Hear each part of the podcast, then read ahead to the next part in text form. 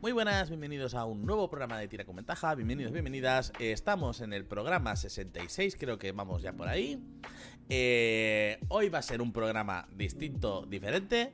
Eh, hoy me acompañan mi gente habitual, me acompañan mis Tira con Ventajas de toda la vida, Green y Caco, ¿qué pasa? Muy buenas. Tengo mucho frío. Yo en también. algún momento a lo mejor me pongo la bata, aviso. Eh, eres perfectamente libre, yo no me la pongo por vergüenza. No tengas vergüenza, Caco, no tengas frío. O sea, de la vergüenza y el frío. Te puedes acostar con vergüenza, pero no con frío. O sea, no. Tal cual. El programa de hoy es un programa, uno de esos programas que dijimos que queríamos traer cosas un poco medio distintas, ¿vale? No es un producto oficial de Wizards, salvo que Caco me rebata ahora mismo, pero creo que no. Eh, es una cosa un poco diferente. Es algo que Kako ha comentado en varias ocasiones. Eh, no tenemos ni idea muchas veces de qué estaba hablando cuando se refería a eso. Así que nos hemos decidido dedicarle un programa para que Kako nos cuente de una vez por todas. Kako, ¿qué pollas es de Modern? Vale. Eh, para aquellos que hayan estado en programas anteriores, este programa va a ser un poquito como en el que me puse a rantear durante 40 minutos sobre la magia vanciana. Que es que José me da cancha libre para hablar sobre un tema del que sé y hablo mucho rato sobre esto. Bien. Nos remontamos al año 2002, más o menos. En aquel entonces existía una cosa llamada... 2002 no, 2006. Eh, existía una cosa llamada OGL y de eh, tercera edición. No, por favor, otro programa de esos no. No, no, no, que no, No. escúchame. Eh, hubo un montón de gente que cuando Tercera empezó a revolucionar el mercado del rol y empezó a expandirse más, sobre todo en Yanquilandia, dijeron, buah, esto está de puta madre. Pero ¿y si cogemos y lo expandimos a otros settings? Salieron los que ya conocemos, que si Planescape, que si Everron, que si no sé qué.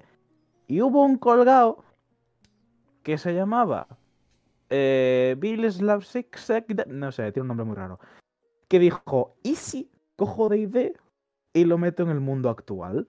Donde hay teléfonos móviles, donde hay escopetas, eh, smartphones no, pero los habrá, eh, y donde hay ese tipo de cosas. D&D Modern viene siendo básicamente una forma de jugar a D&D, como ya lo conocemos, pero en settings más actuales.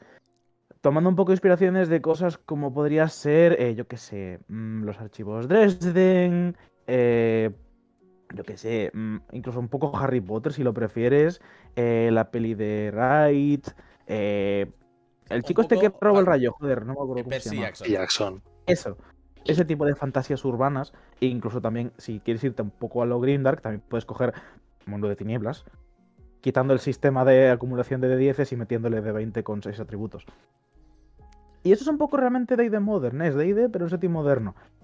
Técnicamente debería llamarse D&D contemporáneo, no moderno, porque la época moderna es como anterior y actualmente estamos en contemporáneo porque movidas de las eras, pero mm, Parque Jurásico se llamaba Jurásico y no Cretácito porque era más fácil de decir. Efectivamente. A ver, eh, ¿cómo decirlo? Esto, partiendo de la base de que el juego sale en 2002, ¿vale? En 2002 eh, podía ser un concepto chocante. Pensad que en la actualidad, y gracias a la diversificación que ha tenido DD por eh, tres letras que no voy a volver a mencionar en un programa en mucho tiempo, eh, han salido muchos juegos basados en D&D que no tienen nada que ver con la fantasía heroica a la que estamos acostumbrados ni de lejos. O sea, me viene a la mente, eh, así más o menos reciente, juegos futuristas como Carbono, no sé qué, que no me acuerdo ahora mismo. Pero es un juego que sacó de Beer, que es un poco del estilo de Blade Runner y va con las reglas de D&D 5. Eh, de hecho, me suena que había una editorial en- eh, americana que iba a coger las pe- películas conocidas por todo el mundo y las iba a adaptar a D&D 5. Altered Carbon. Exacto. Ah, me, vale, me vale. sa- me salía Carbón enfurecido, ¿sabes? O sea, Eso suena asfalto, ¿eh? sí, Dato ojo, curioso. Eh, la gran mayoría de suplementos, libros, compendios de reglas y cosas en general que se han escrito para el concepto de ID Modern, el 40%, que ya es un número respetable, tiene la palabra carbono en el título. Lógico porque vende. O sea, lógico porque es una cosa. Pero Sí. claro, al final es un poco que no nos hagamos eh, cruces con que es moderno, porque, lo dicho, eh, sean, D&D 5 es un sistema lo suficientemente versátil como para que te sirva para muchas cosas, y ahí está que había una editorial, lo que os comentaba, que adaptaba películas en plan Terminator, en plan... eh, no sé, se me ocurren películas muy famosas, en plan de Terminator, Tiburón, eh, cosas así. Ah, Estoy seguro de que hay Sí, sí, sí. adaptaciones de otras cosas, en plan Street Fighter. Yo juraría haber visto una adaptación de los yoyos. O sea, DD5 al final es una cosa tan maleable que la gente lo ha usado para hacer de todo. Y ojo, todavía no he llegado a ID5. Pero sí que es cierto que lo que estás diciendo es real. Rollo, yo estoy hablando de D&D Modern en su concepción, en su... Vale, un grupo de gente de a cierto momento decidió hacer un juego de rol basado en D&D, porque es fácil de entender, y eh, se hizo el setting Modern. D20 Modern es el nombre que tiene el eh, juego en sí, que salió allá por los 2000, que tenía todo este tipo de cosas y bebía de cyberpunk, entre otros, y en muchos géneros literarios que venían a esta especie de fantasía urbana, donde lo que era más interesante ya no era el héroes y aventureros que exploran el mundo y se pelean con dragones, sino el fantasía de hay fenómenos paranormales, hay tramas corporativas y por algún motivo se mezclan, se entrechocan y eh, el rey de los goblins es un magnate del petróleo que está jodiendo en X sitio y tiene que ir nuestra fenomenal patrulla en su máquina del misterio con un perro que habla a desmascarar al viejo Jenkins en el, en el tanatorio. Que lo cual también lleva mucho, no es el mismo sistema, pero para los que no lo conozcan por hacer referencias a otros juegos, Shadowrun. Que Shadowrun es un cyberpunk con razas de fantasía. Adaptado a, a- O sea, ¿cómo decirlo? Es puro cyberpunk, pero todo el concepto de razas de fantasía está muy bien metido, ya no solamente en el hecho de que puedes llevar un elfo o un orco o lo que sea, sino que, por ejemplo, los que manejan los bancos son los dragones. Claro, y a fin de cuentas, la gran mayoría de eh, tropos de monstruos y de eh, semillas de aventura para, para el D&D convencional beben de fenómenos de la fantasía popular, de la popular, de que si críptidos, que si eh, folclore cultural y de determinadas zonas, y hay muchas cosas que actualmente se pueden adaptar. Es decir, ya huyendo un poquito de lo pulp que era a principios de los 2000 eh, y tener radios y neones, los creepypastas, que fueron de los principales fenómenos que empezó a decir Internet, este es mi cosa, este es mi nicho, también son muy fácilmente adaptables a semillas de aventuras. Coges cualquier persona que tenga ahora mismo entre 20 y 25 años que haya existido Internet allá por 2013 y cualquier post de foro que se haya hecho famosillo, puedes convertirlo en una semilla de aventura y puedes hacer un, eh, una pequeña campaña alrededor. Puedes hacer una, una campaña de matar a Slenderman, sí, Y a, y a mí personalmente me parece una adaptación de la hostia, cosas así. O sea, está muy poco exprimido por eso. O sea, por juegos. Mm. Green, perdona, que te he cortado. Te he visto la intención y me, me he. Eh, eh, nada.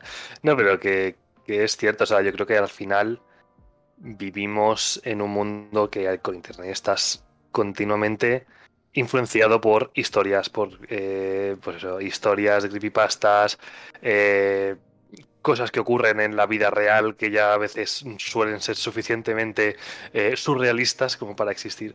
Y tienes un, una biblioteca infinita de cosas que pueden suceder o de cosas que han sucedido y que puedes adaptar a, un juego sin, sin demasiada complicación. De hecho, eh, poniendo ideas de tramas locas que jamás a nadie se le ocurriría pensar que eso podrían estar basados en hechos reales, eh, la muerte de un gorila, eh, un barco atascándose en un canal dos veces el mismo año, eh, un señor mm, jamón de la puta cabeza que recomienda a la gente que le ha votado en las elecciones beber lejía porque eso mejor la salud, son sucesos que están sacados de módulos de aventura. ¿Cómo?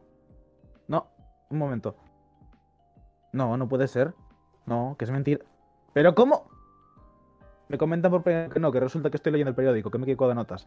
Sí, eh, lo que ha pasado en los últimos cuatro años, en general, eh, se puede llevar a Semilla de Aventura con ninguna complicación. Y es que es surrealista que en el mundo actual haya dragones.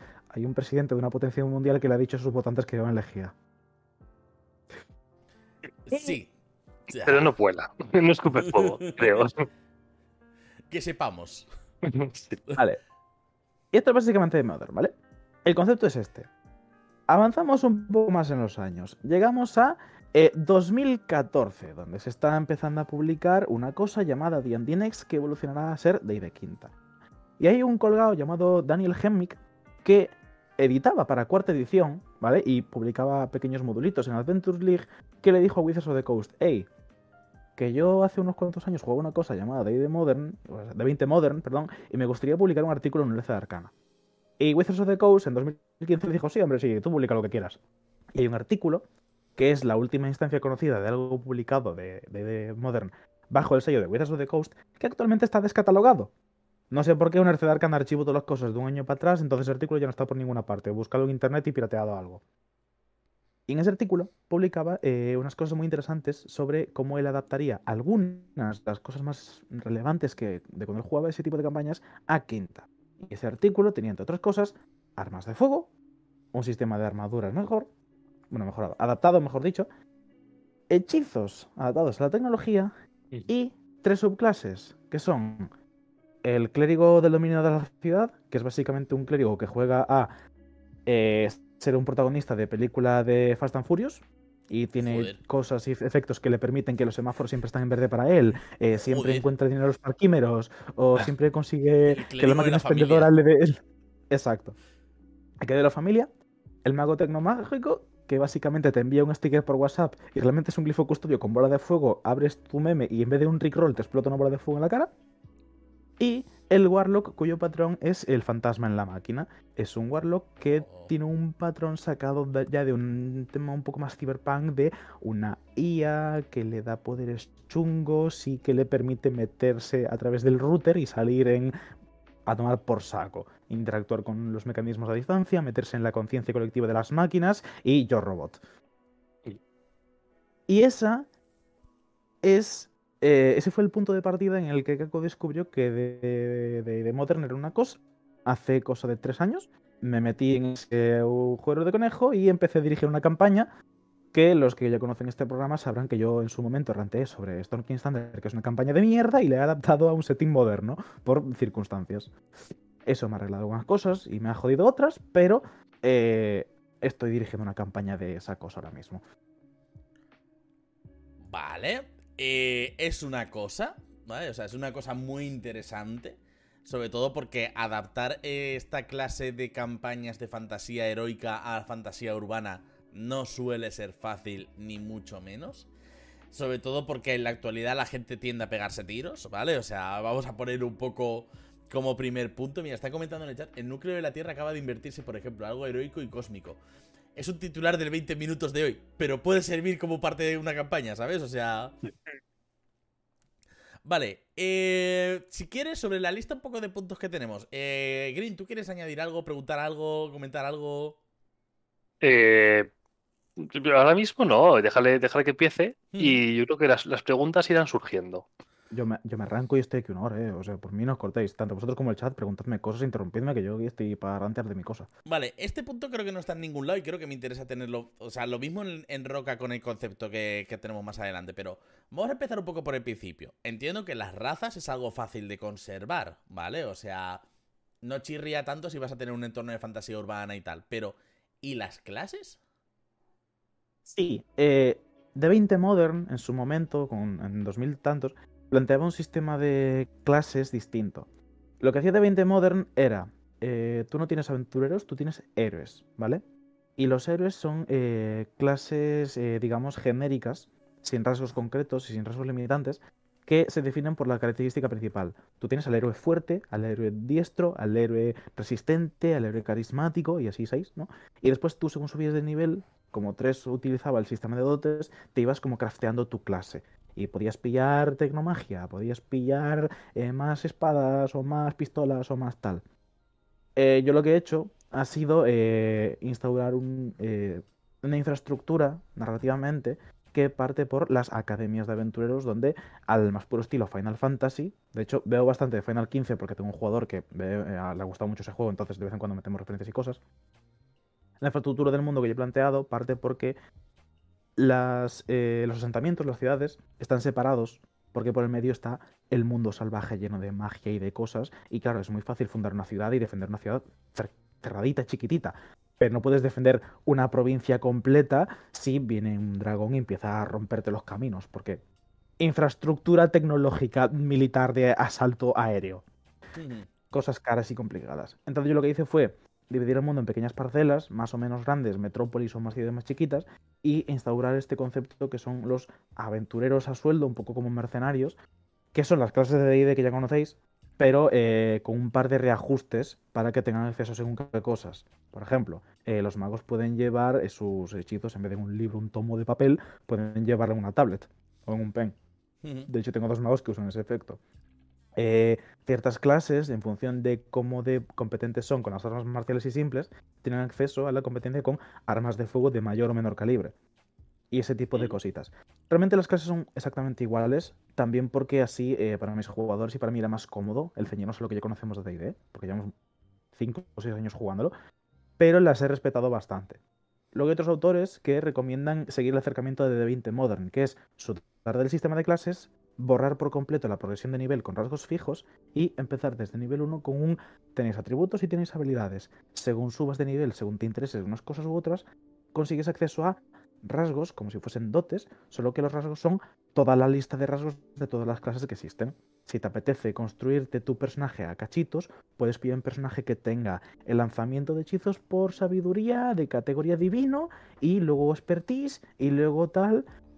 El problema es que eso es un, sistema un poco más complejo porque te requiere coger toda la lista de rasgos, ponerlos por nivel y balancear cuáles podrían entrar en conflicto con otros para no hacer clases que estén excesivamente rotas sobre otras. Hostia, sí. Porque o sea, hacer el Mr. Potato suena complicado. Mm. Se puede hacer, pero Quinta eh, hizo mucho más fuertes los rasgos que las dotes de 3.0, entonces es un sistema un poquito más complejo y que requiere bastante trabajo por detrás. Es que básicamente esto le más a cuenta quizás elegir otro juego que no sea D&D antes que reworkearlo hasta su core más básico que son las clases. Hasta ese extremo sí. 3.0. Mm. Eso de hecho es una cosa que me han comentado bastante a menudo cuando yo hablo de este tema y es ¿y por qué no juegas otro juego? Es que mis jugadores querían jugar Quinta. Y Quinta es suficientemente maleable, como ya ha dicho José, como para poder hacer este tipo de cosas. ¿Requiere trabajo y es laborioso? Sí, pero es fácil. No es una tarea en sí muy compleja, porque es coger nombres, meterlos en un Excel y separarlos. Realmente es bastante sencillo el proceso de destilar de idea hasta los cimientos de, de los rasgos. El problema es que requiere un tiempo que yo no quise dedicarle porque estaba dedicándolo a adaptar el módulo, la aventura que estamos haciendo. Claro, de hecho, están preguntando en el chat si no sería más fácil hacerlo con Pathfinder 2, que son do- todo dotes, y yo creo que al contrario, que sería mucho más complicado, porque ya no es ni siquiera Day de quinta cambiando el esqueleto, es que es otro juego distinto. O sea, es otro juego radicalmente distinto y algo que se ha dicho muchas veces de Pathfinder, que es muy maleable, pero es un juego un poco más denso para empezar. Y más si no has tocado Pathfinder 1 o si no tienes tanta experiencia en Pathfinder 1, que sé que Kako la tiene porque jugó el auge de los señores de las runas con Jun cuando vino, ¿no? Bueno, algo, o sea, algo. No digo que jugaras la campaña entera, digo que algo jugaste. O sea, te suena, aunque sea de lejos. Pero, hosti, enseñar a todo un grupo a jugar a Pathfinder 2 cuando vienes de D&D es complicado, ¿eh? Yo aún sigo mezclando mecánicas de un lado y de otro. Y mira que ha pasado años de que no juego Pathfinder 1. Imagínate. Sí, o sea, a menudo me dicen eso, de que no sea mejor coger de otro juego o jugar a, yo qué sé, sombras urbanas o cualquier otra cosa que vaya directamente a fantasía urbana. Sí, por poder podría hacerlo. El tema es que eso implicaría, uno, eh, adquirir de manera más o menos legal en función de qué tan concedido esté uno. Muy poco. Eh, dicho juego, aprender dicho juego y Y enseñárselo a la enseñar, mesa. efectivamente. Sí. Que a veces, dependiendo del grupo de gente con el que lo estés tratando, si es tu grupo de colegas de toda la vida que quieren probar D&D porque, o sea, quieren probar D&D, no, quieren probar este nuevo enfoque de D&D, que quieren refrescarlo, dándole otras reglas, dándole otro tipo de, de formas de enfrentarlo, puede venir muy bien. Porque también el fenómeno de D&D quema estos últimos años está viéndose cada vez más presente en más mesas y hay mucha más gente que está diciendo lo de, uff, llevo jugando mucho D&D, a lo mejor llevo otras cosas, pero también ayuda el, vale, has probado D&D convencional. Vamos a meter este libro a hacer party a ver qué pasa. Vamos a coger estas reglas a ver si te gustan. Vamos a inventarnos esta clase. Entonces, sigue siendo jugar a D&D, pero no estás jugando a D&D en absoluto como está diseñado. Estás jugando a cosas que tienen que ver con D&D. De hecho, en mi campaña de Modern añadí las reglas opcionales de dos atributos extra, que son cordura y, y honor, para unas cosillas que tienen que ver con, con la campaña, de la cual no puedo decir mucho. Pero básicamente son dos atributos a mayores, que ellos si quieren pueden optar a tirar por esos atributos a la hora de habilidades, o si son casters podrían haber optado a mm, lanzar hechizos por honor en vez de por sabiduría para un paladín, por- eh, de carisma para un paladín, por ejemplo, y ese tipo de cosas. Mola. Mm. A ver, a mí me parece muy interesante sobre todo la parte de cordura, porque ya sabéis que yo soy medio catuliano y que la parte más cercana de cordura que tengo es lo que ya repasamos de los mitos de Cthulhu y ya sabéis un poco cómo iba, que era en plan de todo iba por tiradas de miedo, que iban con diferentes modificadores y demás, pero que fallar dos tiradas de miedo seguida es, eh, te dejaban en la mierda. A mí me gusta mucho un atributo que es la suerte. Yo hubiese metido suerte Se puede hacer también. también. Mm. Vale, eh, vamos un poco con la lista. Que, que de hecho sigo un poco en plan de, ahora, ¿qué coño pasa con las pistolas? Porque la gente Sí. se pega tiros. Vale. Claro. O sea, en la frase, la frase eh, en inglés, don't bring a knife to a gunfight, es decir, no vengas con cuchillos a un tiroteo, ¿cómo, cómo lo arreglamos? Claro, Vale. ta- también un poco porque, ¿cómo decirlo? Yo entiendo que puedes trasladar la mecánica del arco a la pistola, pero la pistola tiene cadencia de tiro y un cargador fijo. O sea, entiendo que las pistolas mágicas son infinitas, pero... Voy a sacar el manual. Porque todo eso que me acabas de preguntar ya tiene la respuesta en tu estantería. Porque a Michis resulta que el manual del máster sí que está preparado para contemplar armas de fuego. ¿Qué dices? ¿Sí? Pero a En la nivel página poco medieval. 268, en la página 268 te dice armas y tienes una tablita, ¿vale? Que tiene una lista de armas que son armas de fuego. Y tienes que si eh, barril de pólvora y cuervo de pólvora, que esto ya sería más medieval. Pero también tienes escopeta, pistola automática, revólver, rifle de caza, rifle automático, pistola láser, rifle antimateria, célula de energía. Tienes cosas que están adaptadas a distintos settings y te ponen daños de ejemplo. ¿Qué ocurre? Te ponen atributos también como por ejemplo cargador y entre paréntesis disparos, la cantidad de disparos que puedes hacer hasta que necesitas recargar, que con el arco es uno y con la ballesta es uno, pero con una pistola puedes disparar seis veces, por ejemplo, o diez, Mm. depende de la pistola. Claro, Te pero pone, eh, ¿Harías seis tiradas de pistola? Si ibas a No, no, no, no, no, no, no. Tú eres capaz de hacer tantos ataques en tu turno igual a la abstracción de tu capacidad de apuntar. Vale que la pistola puede disparar ahí a muerte todo lo que tú quieras. En eso entro en detalle después. Pero tú eres capaz de apuntar bien para golpear un objetivo tantas veces como tus ojos y tu coordinación ojo-mano te permita. Entonces es como la regla esta de vampiro de que no puedes tener más ataques por Sí. turno que tu percepción o tu celeridad. Porque no puedes actuar más rápido que tus reflejos, ni puedes moverte más rápido de lo que tu cerebro piensa. Es un poco la misma regla. ¿Y qué ocurre? Claro. Eso está muy bien para pistolas, escopetas y cosas que van a gatillo bala. Pero ¿qué ocurre con armas de armas automáticas? Existe una propiedad llamada ráfaga. ¿Qué te dice? Que tú puedes gastar X unidades de munición para cubrir un- una, una- una zona de 10 pies con toda una tirada que en vez de hacer 250 tiradas, una por cada bala, los enemigos que estén ahí tienen que hacer una salvación, como si estuvieses lanzando un hechizo. Solo que en este caso estás gastando más munición para cubrir una zona. También te dice reglas para temas de eh, los cargadores, que puedes disparar tantas veces y después tienes que recargar el cargador, pero te quedan todos los cargadores juntos, no tienes que recargar la bala una a una, salvo que sea de cargador uno, por ejemplo, estas Sí, sí, escopetas revólveres. típicas de... los revólveres, sí. O yo qué sé, distintos tipos de explosivos, bomba dinamita, granada. Y a mayores, yo en la campaña les he metido los objetos que es lanzagranadas, que es básicamente un tubo con un tirachinas y tecnología Goblin que funciona por poleas y chicles y cinta aislante que les permite aumentar el alcance y meter como si fuese un cañón de patatas, ¿vale? Y les permite lanzar granadas más lejos. ¿Qué ocurre con todo esto? Son balas. Hacen pupa. Y, armamentísticamente hablando, es pupa un poquito más severa de que la que te puede fabricar una flecha bien tirada, dependiendo del contexto. Entonces, vino Den- Daniel Helnick y dijo, vale, voy a inventarme un nuevo tipo de daño, que es el daño balístico.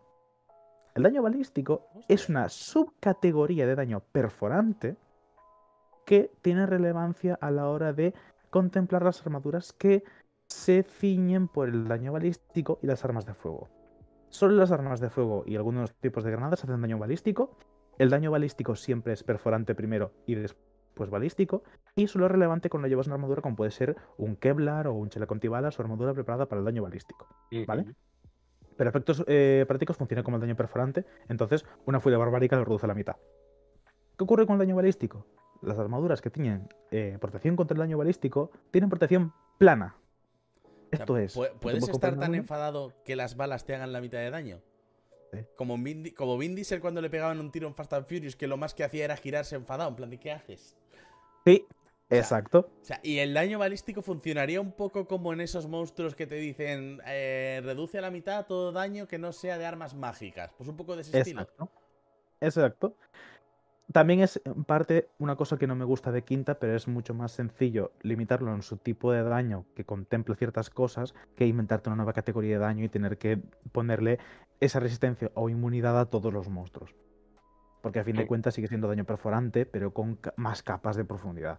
¿En qué, En este caso- ¿En qué página dices que estaba eso? Para una cosa que tengo mañana. Que no tiene Eso nada que ver. No te preocupes, está tú tranquilo. En el PDF que escribió para una de Arcana este simpático señor que está descatalogado, que luego te paso por si quieres. Ah, vale. O sea, te, te- te había entendido que estaba en la DMG. No, en el DMG tienes los dados de daño que hacen las armas. Vale, vale, vale, vale. Sí, sí, sí. Luego pásamelo para una cosa que tengo mañana, ¿vale? O sea, La hegemonía de hierro no tiene pistolas, José. Pero, pero tú no sabes que hay en la oscuridad. O sea, claro, hay, hay señores con pistolas. Hay enanos con pistolas en la oscuridad. los duergas tienen muy mala virgen. Eso es así. Por favor. pregunté por el chat. Claro, ¿Y no hay lanzallamas? Claro que lanzallamas. Claro, es que de hecho, la- después de esto que hemos contado, el lanzallamas me parece lo más sencillo de hacer, ¿sabes? O sea, después de Sí. todo lo que hemos contado, un lanzallamas para mí es el equivalente a ambientador más mechero, ¿sabes? O sea, pero en Claro. En eso entro en detalle más adelante, pero sí que es cierto que hay. eh, con el avance tecnológico que tenemos a día de hoy, tú en tu casa puedes replicar ciertos efectos que antes eran hechizos o cantrips. Rollo, no es difícil pensar en cómo puedes fabricar un lanzallamas si tienes la suficiente inventiva y suficientes botes de ambientador y un mechero. O un soplete muy grande. ¿Qué pasa? Eh, ah, lo que decía del daño balístico. El tema de las armaduras, ¿vale? Que esto es importante para el tema del daño balístico, es que los aventureros o los humanoides o las cosas que tienen armadura balística tienen reducción de daño plana, que normalmente son valores pequeñitos que oscilan entre 1 y 5, y lo que hacen esos números es reducir a nivel aritmétrico el daño balístico. Si tú haces tirada de daño y te salen un... En el D8 te sale un 3 y el enemigo tiene reducción balística 4, tú estás haciendo hecho daño. Porque el enemigo tiene un chaleco que es mejor que la calidad de tu bala. Esto está un poco... mm, Choca mucho con el diseño de Quinta, porque Quinta funciona por inmunidad, nulo, resistencia y eh, debilidad. Entonces no contempla bonos y penalizadores que sean alimétricos planos. Y si tienes un rogue en tu campaña, se la va a sudar. Porque el sneak attack es todo daño balístico si disparas con una pistola. Y son muchos, muchos, muchos dados que una que no te va a parar. El, que a lo mejor te para 3 de un ataque de 38. Entonces. Pero es un rogue. Su cosa es que sabe apuntarte al corazón. Entonces. Un poco Vale. francotirador. Me gusta. Sí. Eh, lanzallamas y otros tipos de cosas. Hay una problemática con la que me he encontrado con este tipo de circunstancias y es que ciertos hechizos y ciertas clases se nota que están muy enfocadas en combatir a melee o combatir aprovechando las distancias de determinada forma. Cuando tienes acceso una escopeta o un sniper a una pistola, un paladín, un bárbaro, cojean un poco. Y esto es una cosa que tengo como feedback de mis jugadores pendiente de arreglar. Las clases que están orientadas al combate melee sufren bastante. Cuando tienes eh, la capacidad de esconderte de una cobertura y pegar tiros. Y esto es una cosa que tengo pendiente de arreglar, todavía no sé muy bien cómo, pero tengo 4 o 5 ideas para barajar. También es el tema de las distancias, que es que la distancia a la que puede alcanzar un arco largo y la distancia a la que puede alcanzar un sniper es significativamente distinta, entonces tienes que cruzar toda esa distancia con un palo para pegarle al sniper. Es complicado llegar a cubrir todo eso mientras te están acribillando a balas y granadas y cosas. Eh, hay ciertos hechizos, como puede ser el caso de luz, como puede ser el caso de mensaje, como puede ser el caso de incluso Firebolt, que puedes solucionarlo con un smartphone, con un mechero o con ciertas cositas que están a tu alcance de manera más o menos habitual como ciudadano promedio, que ya no necesita tener un carnet para comprarse una escopeta, sino que tú puedes irte a una tienda de in- suministros industriales y comprar una botella de butano y un soplete. Entonces tienes acceso a virtualmente infinitos eh, manos ardientes en la misma distancia, básicamente. Pero esto al final yo creo que es otro de los grandes temas, que es ese, esa dualidad o esa, ese antagonismo entre la magia y la tecnología.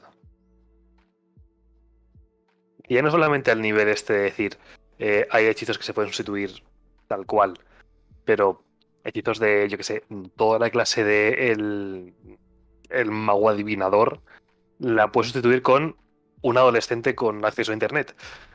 Prácticamente.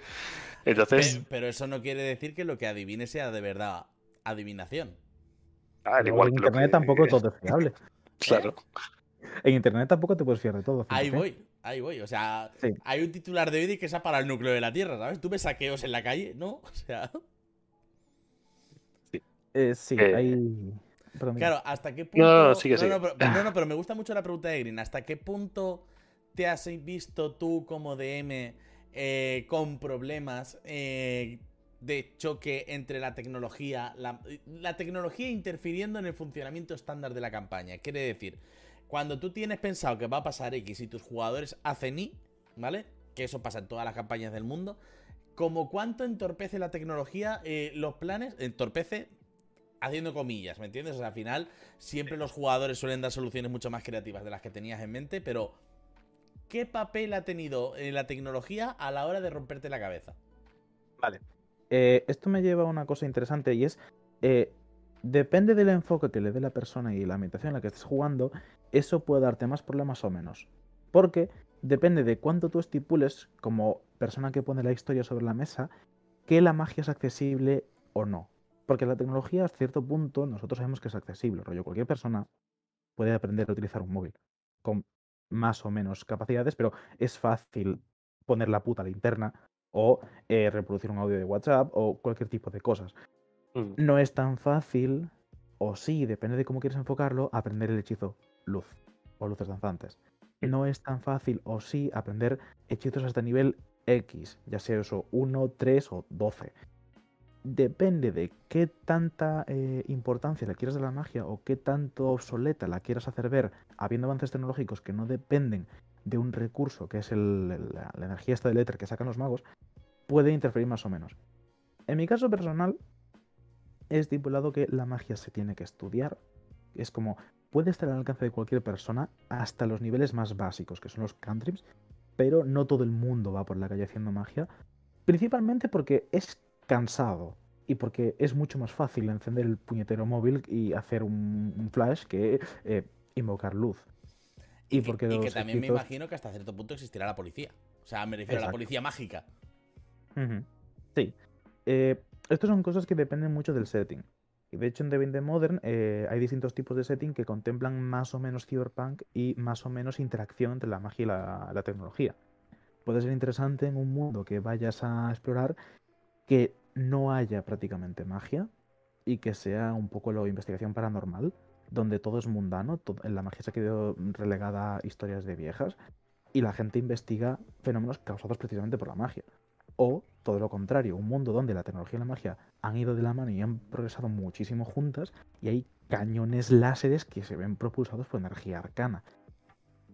En mi caso particular no he tenido tanto problema y de hecho me ha traído más soluciones que problemas porque mis jugadores eh, podían acceder a Internet y a cosas como los medios de información, eh, redes sociales, eh, determinadas cosas para conseguir lore que de haber jugado una campaña eh, estándar tendrían que haber a lo mejor pateado 25 ciudades, preguntado a un señor o hecho 25 hechizos de adivinación para adivinar qué está ocurriendo. No, aquí te metes, lo buscas en Google y te sale. Mira, en las noticias dice que en tal sitio ha desaparecido tal persona y tal y cual. Y esto me lleva a una mecánica interesante, que es que esta campaña la estoy jugando en digital. Tengo un Discord preparado con una serie de canales, ¿vale? Y hay un grupo de canales que se llama pantalla de desbloqueo, por hacer alusión al móvil, donde tengo nombres de distintas aplicaciones que son útiles para este tipo de cosas. Como por ejemplo eh, WhatsApp para el canal por donde tienen que hablar cuando estamos en voz. O eh, aplicación de fotos para pasar sus ilustraciones y sus movidas. O noticias para cuando yo decido ponerles eh, cosas del lore que no tienen que ver o sí con la campaña. Y de repente te sale, por ejemplo, halladas tres hojas de pergamino en un yacimiento arqueológico. O el famoso grupo Irónica anuncia un nuevo concierto en tal sitio a finales de verano tras haber recuperado a su bajista que había muerto en los 70. Y ese tipo de cosas. Hostia, eso está muy guapo, ¿eh? sí. Yo, a ver, yo. un sí. nuevo yacimiento en la tumba del famoso liche Henry Ford. ¿Sabes? Ese tipo de cositas. Ay, Está muy guapo, sobre todo por meter esas partes de humor con la realidad. Dale, dale, Green. A ver, yo es que eh, al final tengo un poco dos cosas en mente. Lo primero es la película de Onward, que no sé si la habéis visto todos, pero Ay, no vedla. es al final es, es una especie de D&D modern, ¿vale? Es qué pasaría si un mundo medio fantástico con un montón de razas con magia y demás hubiese avanzado hasta el mundo actual. Entonces es está muy bien hecho, es muy divertido y muestra también un poco ese como ahora existe la tecnología, ¿para qué vamos a hacer magia? Si sabes, Pero, lo usas, o sea, sí que tiene cierta cierta conexión, ¿vale? Pero como que la magia es una cosa de, de- algo antiguo, que eso ya no se usa, eso ya está pasado de moda, eso ya no existe. Pero. Pero imagino que al final eso son formas, son formas de ver. Pues puedes tener un D&D modern en el que la magia ha quedado relegada por la tecnología, pero eh, puedas tener personajes que quieran hacer magia. Es parte del core de D&D. Y, y que sea algo difícil de conseguir, pero que sea útil y que al final, pues la magia, oye, mola, ¿eh? hay, muchas cosas y hay cosas que están muy bien. Y, pero yo creo que me gusta más esa idea de la, la coetanidad, que existan las dos cosas, que se puedan complementar. Que haya cosas en las que una cosa sea mejor y otra cosa en las que, sabes, que la tecnología, eh, para pegar tiros es mejor hacer daño con la tecnología que, es que hacer daño con la magia. O para buscar información, mejor la tecnología que la magia. Pero para hacer cosas extraordinarias siempre va a estar ahí la magia. Cosas que la tecnología no puede hacer. Y, y eso mola. Para mí esa es mi idea de cómo se deberían de complementar las dos cosas. Y luego hay el caso contrario, donde te puedes encontrar con eh, problemas que son fáciles de solucionar con tecnología, pero que si utilizas la magia consigues otro tipo de beneficios. Por ejemplo, he puesto antes el caso del cantrip mensaje, que te permite enviar eh, mensajes cortitos a gente, o el hechizo de nivel 3 sending, que te permite enviar mentalmente a gente que esté mucho más lejos un mensaje más corto.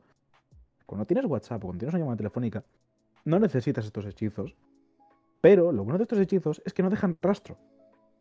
Porque simplemente lo conoce el destinatario y el usuario. Entonces, Mm. para contraespionaje y este tipo de cosas, es interesante que haya pequeñas células que tengan acceso a este tipo de métodos de encriptación que simplemente conocen las dos personas implicadas y que no puede haber un método de intercepción por el medio.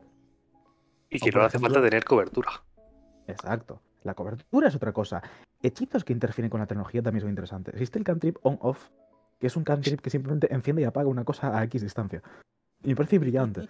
Porque tú puedes estar en una pelea contra un mago y de repente decirle off a la varita electrónica y tiene que estar encendiéndolo otra vez. La típica cuando ibas al bar con el móvil, en plan de jijiji, te voy a cambiar el canal con el móvil. Es en plan para hacer el mal. Todo lo que se me ocurre es para hacer el mal. Exacto. Maravilloso. O, O- o apagar un generador de energía en plan en una ciudad y de repente mm, decir, oh, y ala, se ha ido la luz en toda la ciudad. Además, eso tendrá Es guardas que- mágicas. O sea, no, me- no- no vas a Exacto. llegar a la serie de Barreras. En plan de. Barreras, barreras tecnomágicas a hechizos tecnomágicos que afectan a electro. Es como, es apilar contra Sí, sobre sí. contra. Claro, pero es, es eso, o sea, sensible. e- echa la ley, echa la trampa. Pues echa la trampa, echa la contratrampa. Al final todo Exacto. tiene que, que- que moverse así. Disipar luz. O- Exacto. O Y por ejemplo, eh, villanos que utilizan métodos eh, de este tipo sobrenaturales para secuestrar a niños a través del wifi. Que fue el arco del primer capítulo. Que tenían que investigar a un simpático caballero que lo que hacía era meterse en parnitas del Fortnite y sacar a los niños a través de la tele. Vale, eh, eh, ¿cómo decirlo? Eso yo sé que no tiene relación con el eh, Storm King's Thunder. Pregunta del millón. ¿En qué punto? O sea, ¿seguís jugando Storm King's Thunder? ¿Ha sido Sí. una adaptación? ¿Estáis siguiendo la campaña pero no se parece en nada a lo que empezasteis? Eh, Storm King's Thunder es una cosa que está sucediendo porque al final se supone que para los que vierais nuestro anterior capítulo o si no, breve resumen, se supone que va de que se ha roto el orden mundial de los gigantes. El estado actual, porque vamos a lo mejor A ver, voy a decir, vamos por el capítulo 3, 3 y medio. No estamos siguiendo el orden al uso de la campaña, porque la campaña juega con bazas que Modern no puede contemplar. Como por ejemplo que el motivo de la rotura del Orning no se sabe hasta prácticamente el final. ¿Qué ocurre cuando tienes acceso a noticias, más media y este tipo de cosas? Lo sabes desde el principio. El primer capítulo fue precisamente un poco de relleno de trama de ciudad para que apareciese el evento de la rotura de los gigantes y viesen todo lo que ocurre después. Pero sí que estamos jugando a Storking Standard. Al menos la trama principal, digamos, sigue eh, la evolución de las catástrofes mundiales desde el punto de los gigantes tienen acceso a tecnología a escala gigante. Sus camionetas, sus motos, son del tamaño de nuestros trenes y camiones y transatlánticos. Entonces, quieren retomar ese antiguo orden ancestral que tenían, que era su supremacía hegemónica sobre la Tierra cuando los humanos estaban en la edad del estaño, pero se encuentran con que está la ONU de por medio con barcos que tienen torpedos antiaéreos contra dragones y ya no es tan fácil ir con tu castillo volador. Entonces, sí que se está explorando, pero digamos que está desde un enfoque un poquito más eh, humano, o más centrado en los humanos pueden contraatacar. Yo digo humanos, la humanidad como concepto, ¿vale? Todas las razas. Todas las eh, toda la mm, unión de razas pequeñas, pequeñas desde el punto de vista gigante, ¿vale? tiene medidas para contraatacar y están defendiéndose. No están siempre a su merced de, ay no, es que nos han llovido cuatro piedras en la ciudad, tenemos que meternos en Waterdeep porque tiene una cúpula mágica que no sé qué. No. Aquí la ONU tiene cobertura mundial y hay personajes que tienen implicaciones con la ONU y eh, hay uno que tiene la mafia por no sé dónde y el Underdark tiene un sistema de trenes que van por lava. Sí que estamos siguiendo Storking Thunder, pero está muy, muy, muy, muy, muy editada. Vale, nombras, nombras por ejemplo la ONU. ¿Planteas un escenario de Modern en un mundo actual, mundo actual a nivel geográfico? ¿O planteas Modern en, una, en un plano fantástico, en una, en una geografía también fantástica? Eh, yo actualmente lo estoy llevando en un, mundo propio, pero sí que es cierto que la mayoría de manuales de, de D20 Modern, de, de los 2000, hablaban sobre distintos tipos de, de eras en el mundo que nosotros conocemos. De hecho, hablaban de eh, principalmente tres secciones que son eh, la época de las guerras mundiales, que ya sí que es un poco más moderna, moderna y principios de contemporánea. La época actual, que es más corporativismo y paranormal en mitad de una ciudad. Y época ciberpunk, ciberfuturística, cibertech, que ya es más. Aquí venimos con trajes de neopreno, neones y la peli de Tron. Pero yo lo estoy jugando en un setting propio que a nivel de avances está básicamente en 2021. Vale, o sea que, la, ONU existe como concepto, pero pongamos que no, ¿cómo decirlo? Existe la ONU, pero no existen cosas porque es un setting moderno, con lo, o sea, es un setting propio, con lo cual entiendo que no has cogido lugares eh, notablemente escabrosos y horribles como Ravenloft o Reino Unido. Exacto, pero sí que he mantenido los planos y sí que hay ciertas ciudades, que en el juego de no ha visto, que están basadas en ciudades relevantes de nuestro mundo que tienen cosas culturalmente interesantes. Lo que pasa es que a lo mejor me he tomado algunas licencias para juntar determinadas culturas en un mismo sitio porque quería tener mariachis ninja lagarto. Joder, claro. O sea, y yo. O sea, dicho así, y yo. Pues, a ver. Me, o sea, es que me llama mucho. Y... A que sí, ¿eh? O sea, que conforme te lo cuento estás pensando... Sí, yo estoy pensando ahora mismo en ese, en ese escenario Primera Guerra Mundial en el que el combate cuerpo a cuerpo tiene un sentido porque las armas de fuego todavía no están tan desarrolladas como a día de hoy. Y que sí que tiene sentido que tengas un bárbaro corriendo entre las trincheras, dándole igual los cuatro perdigones de bala que le están cayendo con tal de llegar a donde están las filas enemigas y causar el caos, me está llamando muchísimo. En, plan, en plan comandos avalladores de Marvel durante la Primera Segunda Guerra Mundial. Ya que lo comentas, voy a decirte, Green, yo que sé que tú eres bastante Marvelita. Eh, uno de los suplementos, precisamente, que dio lugar a un resurgir de los juegos de rol en el mundo de superhéroes antes de que el MCU empezase a ser una cosa, trataba precisamente este tipo de cosas. De, vale, es setting moderno, hay poderes mágicos y cosas. What if? What if superhéroes? Y es básicamente lo que hoy en día podemos ver en Masks, por ejemplo, o en distintos juegos de rol que van a sois putos superhéroes, sois gente excepcional en un mundo lleno de peña mundana que no puede hacer vuestras cosas. Es los putos X-Men, básicamente. Sí. Me gusta. Mola. ¿Qué le voy a hacer? Hay cositas de, de este rollo. De hecho, el manual lo tengo delante porque antes estaba haciendo research. El módulo se llama eh, Blood and Vigilance, básicamente, de Charles Rice. Mm. Luego te lo paso si quieres.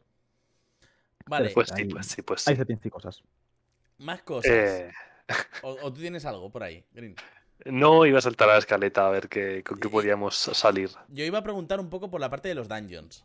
Porque creo que el resto Sí. de cosas hemos pasado más o menos eh, por ahí, o por lo menos los primeros puntos. Pero el tema dungeons, me refiero.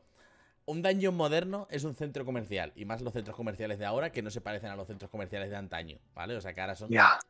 Un Ikea es una dungeon muy buena. Ahí vamos. Ahí vamos. Con mímicos. Un Vale. Ikea con mímicos, madre mía. Es que, es que vuela la imaginación. Ahí estás en el Desconecta el punto chip en de el los que yo mímicos que luego no te saco ideas que te sorprendan. O sea. Ahí estaba yo. Ahí estaba yo cuando empecé a dirigir, a plantearme Modern. La cosa es que Modern es un mundo que es. Es cambiar radicalmente el chip de lo que has visto hasta ahora en D&D. Y hay como ideas de interacciones de cosas que, que- que abruman un montón.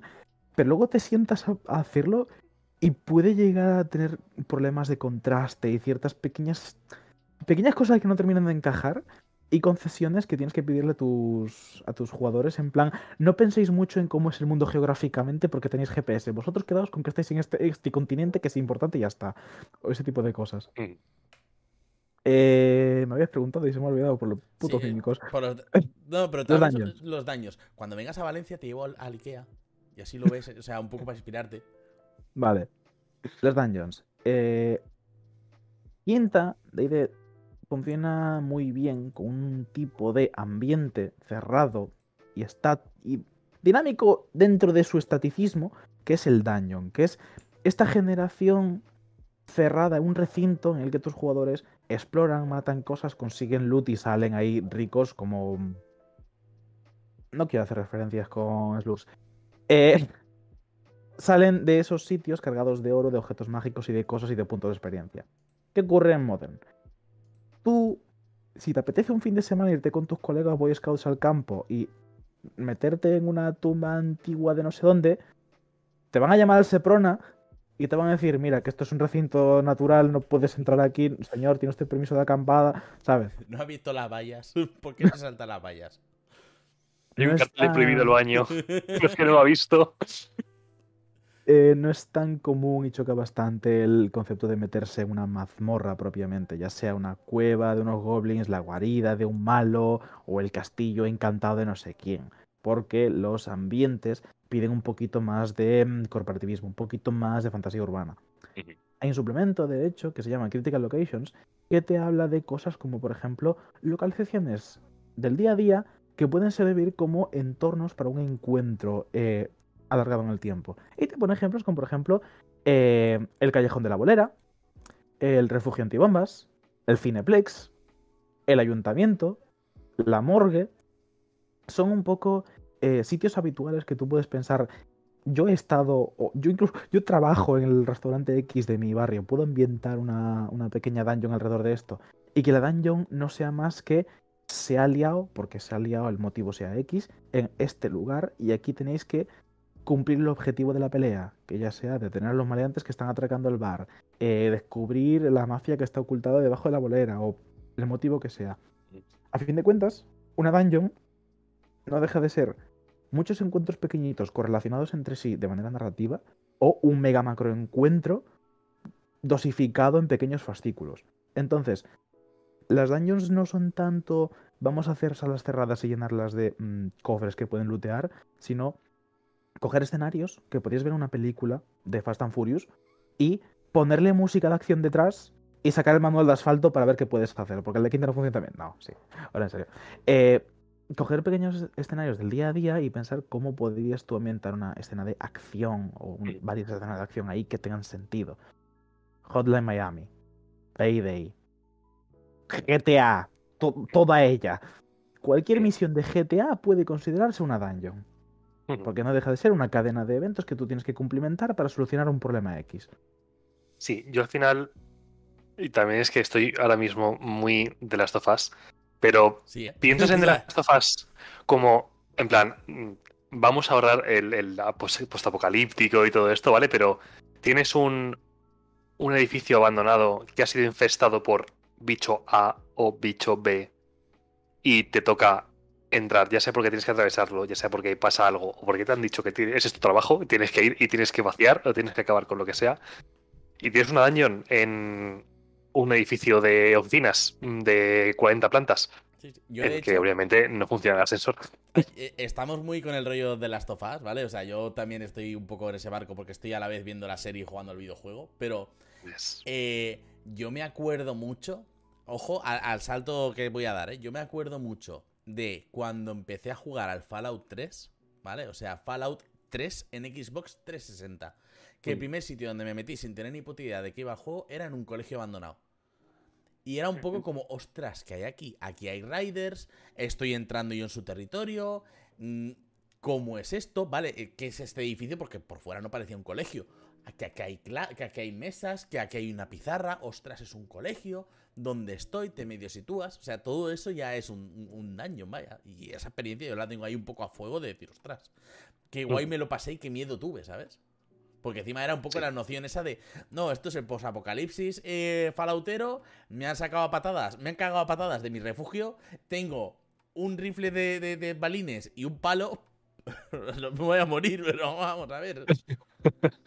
Sí, o al final, un poco también lo que comentaba Caco, que yo, por ejemplo, me puedo imaginar un encuentro que sea eh, una persecución. Estás persiguiendo a alguien por la ciudad y has pasado eso, del callejón de detrás del restaurante, donde, o sea, en el restaurante habéis empezado, lo habéis movido luego al callejón del restaurante, habéis seguido corriendo, ahora estáis en persecución en la autopista, luego vais a estar en, a la orilla del río. Es decir, puedes tener una dungeon, entre muchas comillas, a base de tener esas localizaciones seguidas en un encuentro o en una línea eh, argumental que se va sucediendo y vas planteando escenario, escenario, eh, dilema, eh, conflicto, etcétera.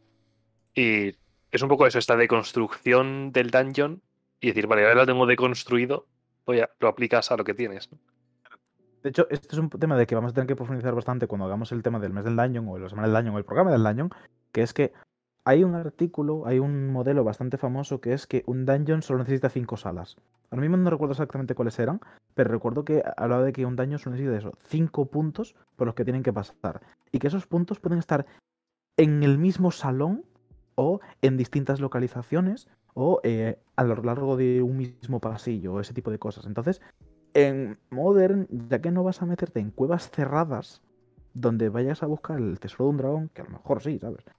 Eh, se presta mucho más a esta deconstrucción del dungeon porque tus jugadores lo van a pedir, tú te vas a sentir bastante más cómodo en este tipo de entornos más dinámicos y porque a fin de cuentas es un poco salir de la idea normal, el coger la dungeon y abrirla un poquito, que no sea simplemente una gruta que está ahí metida en el monte y es como solo tiene una entrada y una salida y la salida está oculta en la sala 4, sino que sea un poco por qué tienen que entrar aquí, qué es lo que van a sacar de aquí y por qué les debería de interesar siquiera eh, mirar tras la primera puerta.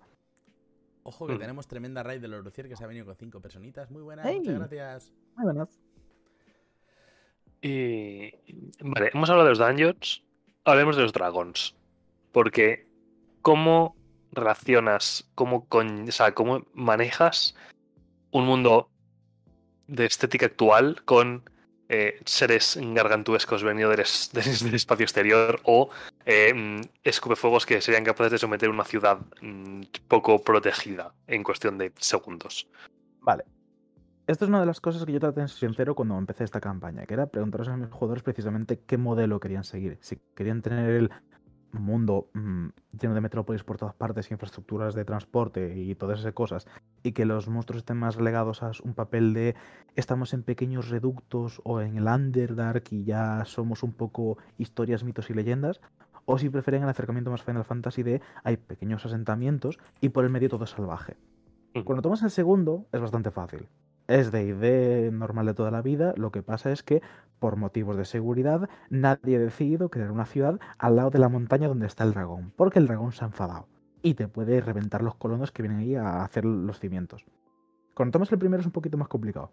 Hemos de decir que somos muy expertos en hacer ciudades al lado de ríos que se desbordan cuando llueve y hacer ciudades en las laderas de volcanes activos que de vez en cuando les da por hacer pum. Así que no, no gestiones tú así la mezquinidad de la humanidad en asentarse donde no deben. Esa es otra forma de verlo. También puedes... eh, los dragones y este tipo de criaturas que hasta cierto punto son inteligentes o son racionales, vamos a decir, también pueden entrar al juego de la civilización y decidir que, vale, ok, sí, montad ahí vuestra ciudad, pero mando yo, porque quiero. Y te jodes y ahora tienes toda una ciudad que forma parte de el séquito, digamos, de un dragón que lo vigila desde unos fundamentos eh, un poco mm, autocráticos, pero que dentro de lo que cabe, como le gusta jugar con los ponipones, deja que los humanos hagan sus cosas y él se dedica a mm, cagar oro, o yo qué sé, lo que hagan los dragones. Sí, sí, o sea, me gusta mucho el concepto porque es un poco en plan de. A ver, el pueblo está bien. O sea, tienes la salida al centro comercial. Somos vasallos de un dragón, pero tienes la salida al centro comercial. O sea, tienes Tenemos un unos, unos viñedos que son increíbles. Es que O ni eso, en plan de me han puesto Lo, un lo que pasa es que grandísimo. no vayas en junio, porque en junio... No, Sí, pero, pero, eh, por ejemplo, mira, por, por hacer un poco referencia, en Pathfinder, en el mundo de Pathfinder 1, ¿vale? En el mar, eh, no sé qué, lo tengo por ahí atrás y no me voy a girar a mirarlo. Pero hay una ciudad gobernada por un dragón dorado que lo que pretende hacer un poco es como una especie de sociedad utópica. Y lo que se dedica es a mandar a sus agentes a ciudades, en plan de, esta persona que parece interesante y, y- y tiene fama y tal, traerlo a la ciudad. Y como que intenta montar una especie de ciudad de filósofos. Pero al final no deja de ser una mm, cracia mm, gestionada por gente que se cree más lista de lo que es, que en realidad está en manos de un dragón dorado con intenciones no muy claras. Ujú. eh, tienes ese acercamiento. Puedes tener también otro acercamiento que sea el de hace tiempo nos los cargamos a todos porque descubrimos las lanzas, de las lanzas la pólvora, de la pólvora la dinamita y de la dinamita los rayos láser. Entonces ahora mismo quedan como cuatro, están bajo tierra y si salen un poco saben que les pegamos un tiro. Que es también un acercamiento interesante si quieres centrarte más en temas más corporativistas y en temas un poco más urbanas.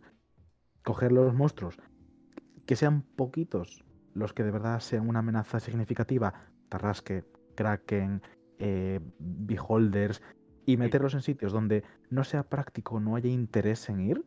Underdark, tengo una lista, tengo un blog de notas con todas las cosas que metí en el Underdark. Y es larga, es muy larga.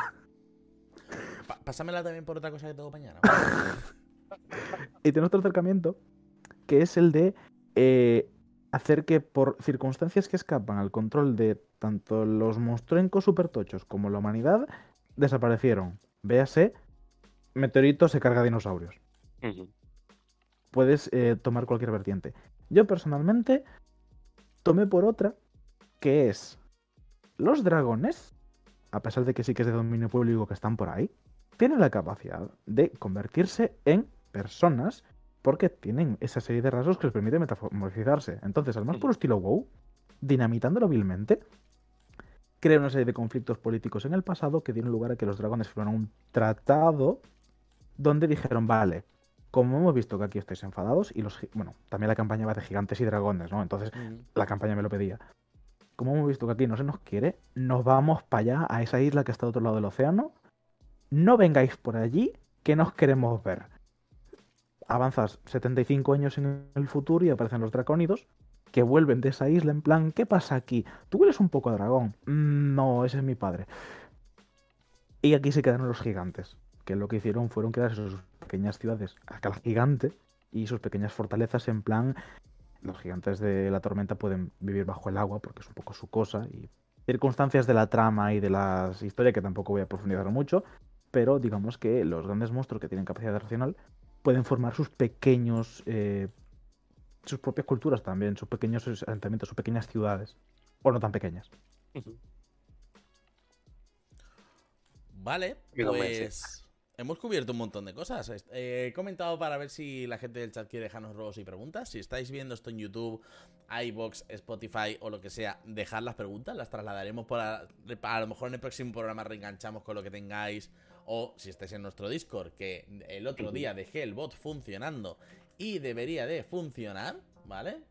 Eh, efectivamente sí. Sí. que funciona. Tenéis ahí el enlace de nuestro Discord. Si queréis entrar y preguntarle a Caco directamente mm, qué tiene en la cabeza, pues puede ser. ¿Qué pasa con los A lo mejor no respondo porque es secreto, pero tal vez lo haga.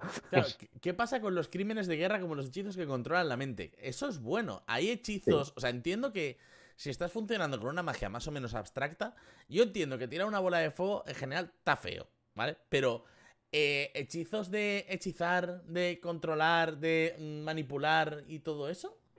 Ujú.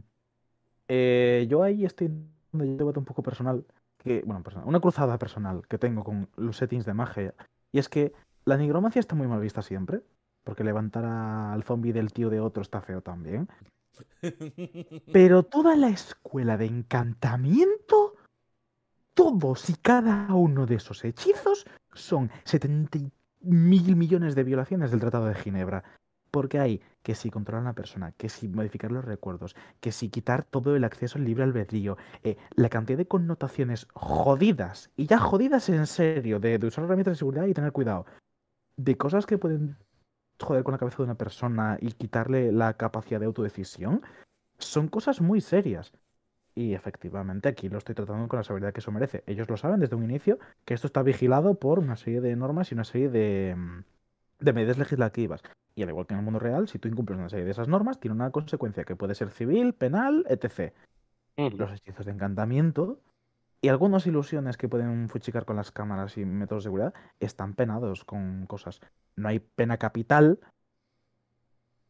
en todos los sitios, pero hay penas bastante severas a eh, coger a un grupo de gente y manipular los recuerdos para hacer cosas feas. Eso, eso está contemplado.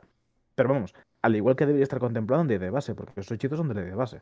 Mm, Pero que debe ser contemplado en el mundo real porque las sectas existen. efectivamente. Eh, otra que han dejado. ¿Qué pasa con los dioses y religiones? ¿Hay una ONG de Bahamut? Vale. Eso es una que me gusta bastante porque también me lo comentaban hace un tiempo. El de si estás en un setting que está tan avanzado tecnológicamente, no tiene sentido que la gente sea súper religiosa y tal cual. Sí es súper. Sí tiene sentido cuando el setting eh, contempla desde un inicio que los paladines, clérigos, gente que sirva de deidades, tiene poderes tangibles que tú puedes certificar y decir, efectivamente, estos poderes me los ha dado Dios, alguno de ellos. Como es un setting propio, mis panteones son particulares y son míos que me he inventado, pero sí que hay organizaciones religiosas. Hay cultos y hay iglesias, al igual que tenemos el cristianismo, el islam y todas esas cosas en el mundo real.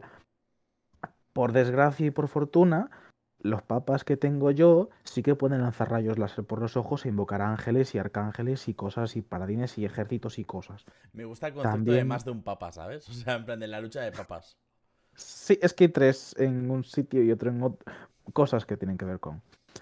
Eh, hay circunstancias del setting que favorecen que ciertas eh, localizaciones hayan tenido a bien ser eh, vigiladas por altos dioses y cosas. Entonces han tenido más o menos influencia de ciertas divinidades que otras. Y eso ha tenido cosas como, por ejemplo, que se formó y se desformó la, una inquisición que perseguía toda la magia que no era de este tipo de escuelas, pero vamos, que no es ninguna narrativa que no podrías explorar en un setting de ID normal. Pero Mm. sí que es cierto que hay eh, ONGs y cosas de, digamos, más modernas que se amparan en, ay, es que recele usted a San Cato lo que no sé qué, no sé cuántos. Pues Y- está guay. Y no provoca eso, o sea, sabiendo que tenemos aquí guerras religiosas por dioses que no existen, o sea, la existencia de dioses no provoca más conflictos de los que debería de... de- Sí, al igual que en Avernus hay un conflicto entre dioses, y- perdón, entre diablos y demonios por ver cuál de los dos es más malo, también en el mundo real ha habido circunstancias donde dos eh, facciones, digamos, se han enfrentado para ver cuál de sus dos dioses mola más porque ambos han empeñado en que quieren esa montaña. Entonces se han dado de palos hasta que uno de los dos ha ganado. Es que deben tener en cuenta, José, que muchos conflictos del mundo real vienen del mi Dios existe y el tuyo no. Estás equivocado y voy a imponer lo que yo sé que es verdad. Cuando todos demuestras que son de verdad lo mismo, ahí no hay ese choque. Al menos no es el mismo punto de vista de conflicto religioso. El enfoque ya no es tanto el, el tuyo no existe, el mío sí, es el tuyo no se merece esto porque el mío mola más. Eh, es otro enfoque, otra manera de verlo, sí. O sea, y me parece legítima. O sea, seems legit. Vale, pues. A ver, eh, no sé si nos van a dejar alguna pregunta más, Green. ¿Algo más que tengas tú así un poco que se te ocurra? Mm, ¿Crees que sería viable adaptar otras campañas de este palo? Por ejemplo, Barovia o Ravenloft Modern eh, es una posibilidad en un, sitio, en un sitio donde siempre haya niebla y esté gobernado por algún ser, ser malvado, como por ejemplo de Nuevo Inglaterra. Yo, yo tengo ahí un posit que pone Castlevania. Y a lo mejor es posible, pero yo no lo voy a hacer. Yo en algún momento, cuando termine de hacer esa cosa, eh, querré dirigir, dirigir, readaptar la historia de Strad y Barovia para hacer una cosa, pero no va a ser en D20 porque ya es un sistema que he explorado 7, casi 8 años, entonces quiero probar a otras cosas. Que si bien es cierto que Modern es un poco mi hijo pequeño de esto se parece muy poco a D&D con todo lo que le he metido, quiero, quiero hacer una, una cosa nueva. Entonces, sí, claro, ¿por qué no? Si se puede adaptar eh, futuros cyberpunk, distópicos, fallouts y cosas, ¿por qué no se iba a poder adaptar eh, Mansión del Terror con vampiros? De hecho, te voy a decirte más, se puede adaptar la mayoría de eh, módulos, aventuras, whatever que hay para modo de nieblas, en estos si le das el enfoque adecuado. Lo que pasa es que ahí tienes que mirar cómo pones en stats de D20 a un hombre lobo, eh, Ta- también crinos, creo- no sé qué. Ahí también creo que el, el flavor es muy distinto. Porque gran parte de la gracia del mundo de tinieblas es que, aunque haya muchos, sois pocos. O sea, lo típico de. Sí, vale, sois una coterie de tres vampiros, cuatro vampiros. Pero en una ciudad no debería de haber más de 10, 15. Eh, Hmm. Y todo eso está muy acotado. Y hay una jerarquía muy estricta. Y además, por ejemplo, la- el sistema de magia que tiene Mago a mí me parece una burrada porque literalmente es un poco en plan de... mm, ¿Vas a hacer magia? Sí, vamos a ver qué me pasa. ¿Te está viendo la gente? Sí. Bien, vamos a jugar. Y está la paradoja, que la paradoja lo que hace, para el que no lo sepa, Sí. es que si haces magia de forma abierta, la paradoja te la devuelve. O sea, no puedes hacer magia frente al público porque estás haciendo algo que rompe la realidad. Con lo cual es posible que intentes hacer magia y te prendas fuego. Y sea lo mejor que te pueda pasar. Ahora quiero jugar Mundo de Tinieblas. Pues eso es ponerse. Yo llevo tiempo diciendo de hacer vampiro. Ay, ya, ya. Ya lo Tenemos que sé. ponernos, tenemos que ponernos. Pero bueno, me gusta mucho el concepto. O sea, es una cosa loca que jugaría. Quizá a lo mejor no inmediatamente, porque también estoy en un punto como tú que ya llevo muchos daños a mis espaldas y estoy a- en la recta final de las campañas y supongo como hay ganitas de otra cosa. Pero, pero me gusta, me gusta el concepto, me gusta la idea. Sí, tiene, tiene mucho potencial, yo creo. Y muchas eh, formas de verlo, ¿no? Muchos puntos de vista del que puedes plantear ¿no? estas interacciones entre la magia y, y la tecnología. Yo creo que al final es uno de los grandes puntos de, de, de Modern. Un poco también a modo de colofón, para un poco concretar todo esto. Existe un acercamiento más que no he tocado todavía porque es muy distinto a todo lo que es Dungeons, que es eh, el modo comfy, ¿vale? El modo cotidiano, el modo...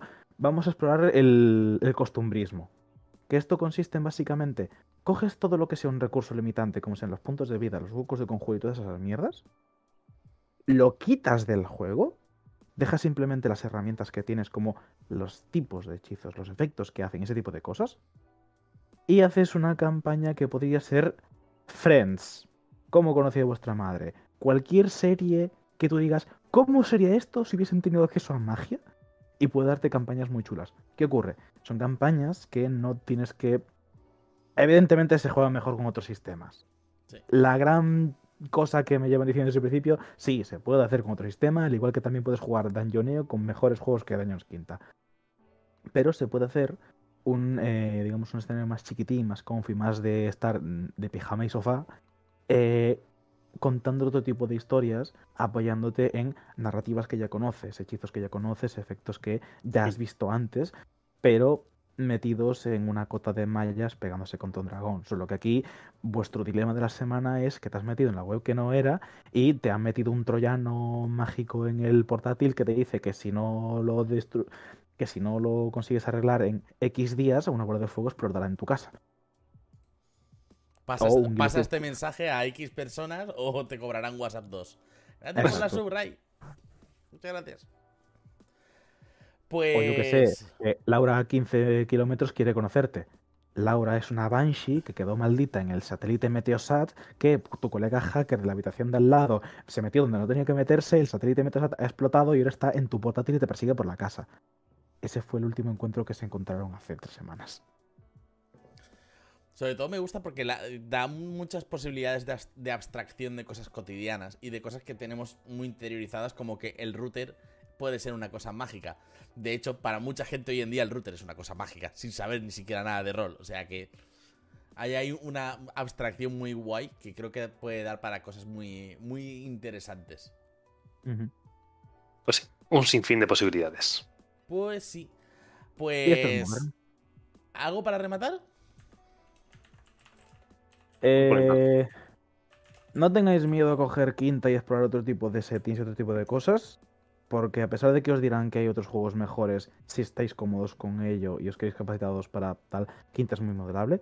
Pero tampoco os estaréis a probar cosas nuevas, porque, como he dicho varias veces, hay opciones mejores. Lo que pasa es que implican estudiar. Y cuando no te gusta estudiar, ¿qué te queda? Coger el manual y darle la vuelta. Sí. Y- Y que al final... lo Pero te vas a encontrar con otros problemas, así que cuidado con eso. Exacto, lo que hemos hablado, que Day de Quinta al final ha sido tan maleable que lo han utilizado para muchos juegos que no tienen nada que ver con la fantasía heroica. Eh, eh, puede ser un muy buen ejercicio de creatividad el tratar de probar eh, para hasta dónde puedes estirar Day de Quinta.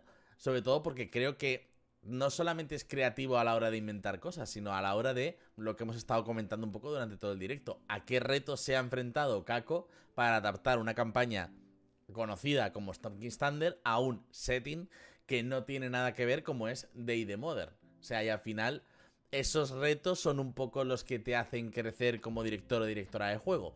Los que te toca un poco buscarte la vida y ver cómo lo arreglas. Y, y que- y sobre todo en- encontrar cosas nuevas. Pues, chiquis, creo que aunque no haya sido un programa relativamente extenso, es un programa muy interesante. O sea, ha, ha sido distinto, ha sido diferente. Es un poco muy interesante ver hacia dónde va esto. Si os parece, podemos ir cortando y buscamos a gentecilla a la que hacerle una raid. Eh, Green, ven buscándome gente a la que hacer una raid. A ver si. Te te- interesa, yo tengo a Brickmaster que está ahora mismo intentando farmearse el afiliado de, de Twitch. Es otro de los masters de, de Umbral. Por si te apetece enviarle para allí gente. ¿Qué está haciendo ahora? Creo que está jugando al Warhammer. Ah, no, al Dying Light 2. No A sé qué es Dying eso. Light. Uf, no le tengo muy cogido. Vamos a ver por la sección de Dungeons. Lo dicho, aprovechad este hueco si queréis para dejarnos un poco ideas y cosas. Eh, Lo de siempre. mm, Esperemos que todo esto os haya gustado. Esperemos que eh, podamos seguir trayendo programas más o menos distintos. Mira, hay gente que está jugando a el Exo de los Dragones. Y si no me equivoco, creo que es parte de una campaña de Amor de Otro Mundo o algo así. No lo tengo yo muy claro. Pero mm, hay mucha gente por ahí. eh, nos vamos a ir, por ejemplo, con el canal de Dos de Azúcar. Están haciendo ahora. A ver. Están en la categoría de Dungeons. ¿vale? Están. voy a cortar es pa- la misma partida. Es la misma partida, ¿no? Voy a cortar por aquí para la gente de YouTube. Muchas gracias. Nos vemos en próximos vídeos. Nos vemos en próximos directos. Vamos a tener muchas cosas. Así que stay tuned.